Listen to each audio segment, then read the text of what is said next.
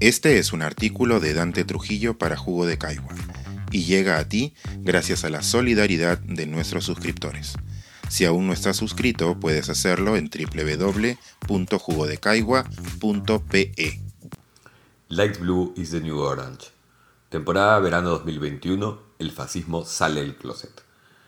Hace solo un mes escribí un post en el que me refería no solo a los indicios de que Daniel Urresti estaría intentando sobornar o intimidar a los testigos que lo acusan de violador, torturador y asesino, sino también al cinismo que mostró en las audiencias frente a las declaraciones de Isabel Rodríguez Chipana, víctima de sus abusos y pieza decisiva en el caso Bustíos.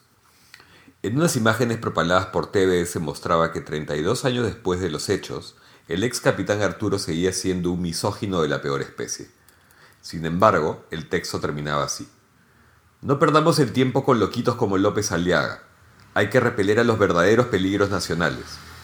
De algunos podremos tener sospechas, pero de Urresti y de Fujimori, por lo menos, tenemos certezas. Bueno, pues, lo que sigue a continuación es un tragarme mis palabras escritas. No digo, claro, que de pronto Fujimori y Urresti hayan dejado de parecerme siniestros.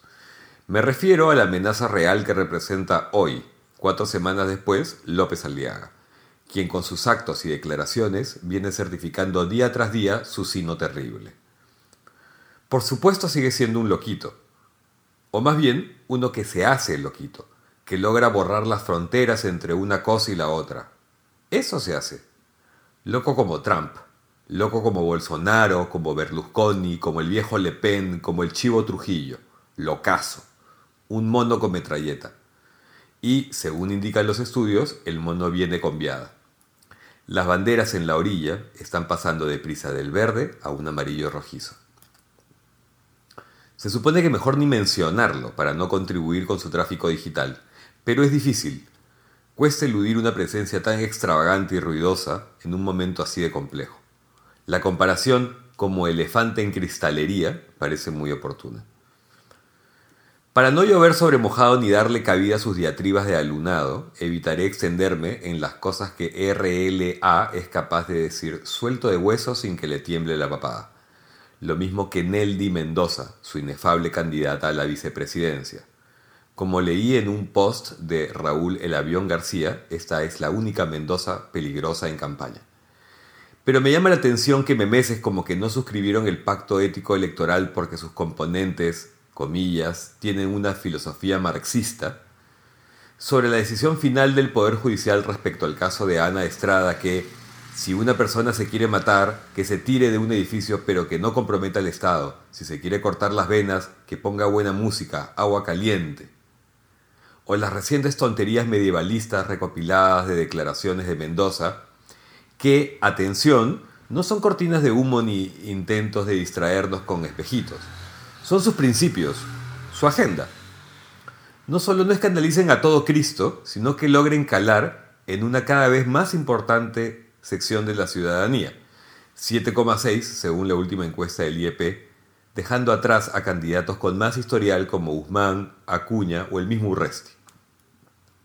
Al respecto, comprendo que una parte está compuesta por personas tan hartas de todo que prefieren el camino del lemming hacia el abismo con tal de no seguir siendo gobernados por lo que podría resumirse como los inútiles y corruptos de siempre. Pero otra parte de ese dígito que seguro seguirá escalando está integrada también por quienes hoy en día están a un cachito de comenzar a llamar caviar a Keiko Fujimori. Light blue is the new orange. Me refiero a la extrema derecha autóctona que, por fin, después de décadas, como ha explicado recientemente Martín Tanaka, ha logrado salir del closet. O sea, que nadie caiga en la candidez de creer que todos los votantes de RLA son social confusos de derecha, ciudadanos programados para terruquear a los que, por ejemplo, nos oponemos a la privatización de las vacunas. Nones. Renovación Popular es una esperanza para todos los que genuina e ideológicamente están contra el aborto, el matrimonio igualitario, la permanencia de venezolanos o ya puestos los derechos humanos, por citar tópicos recurridos. Los que aún llaman presidente a Merino, desayunan chía disuelta en ivermectina y ansían vacunar a su gente para que mañana mismo comience a producir. Para mí, El problema con unos y otros votantes de RLA y con el mismo RLA y con su partido es algo que señaló el miércoles Marcos y Fuentes. No se trata de discrepancias políticas o ideológicas, sino que, para que haya entendimiento, gobernabilidad digamos, se necesita que las partes compartan un sentido mínimo de realidad. Ya no hablamos de ningunear a Loquito, porque Loquito podría, aunque remotamente, gracias a su apoyo convertirse en el que cortará el queque de todos los peruanos. ¿A qué acuerdo en políticas públicas de salud se podría llegar con personas que, desde el Ejecutivo, piensan que la anticoncepción ha venido a destruir a la mujer? Preocupa y apena. Hace unos días tuve una conversación con B, 19, estudiante de Derecho, hijo de columnista, y me contaba que mucha, muchísima gente de sus varios entornos pensaba votar por el innombrable. Como en mi primera suposición, me decía, algunos esgrimen un desencanto heredado, ignorancia o espíritu huevero, como votar por el FREPAP, digamos. Pero hay otros que, sintiéndose identificados con el discurso sociopolítico de renovación nacional, refuerzan muchas veces desde la universidad una ideología que, en resumen, es un fascismo más de este siglo XXI.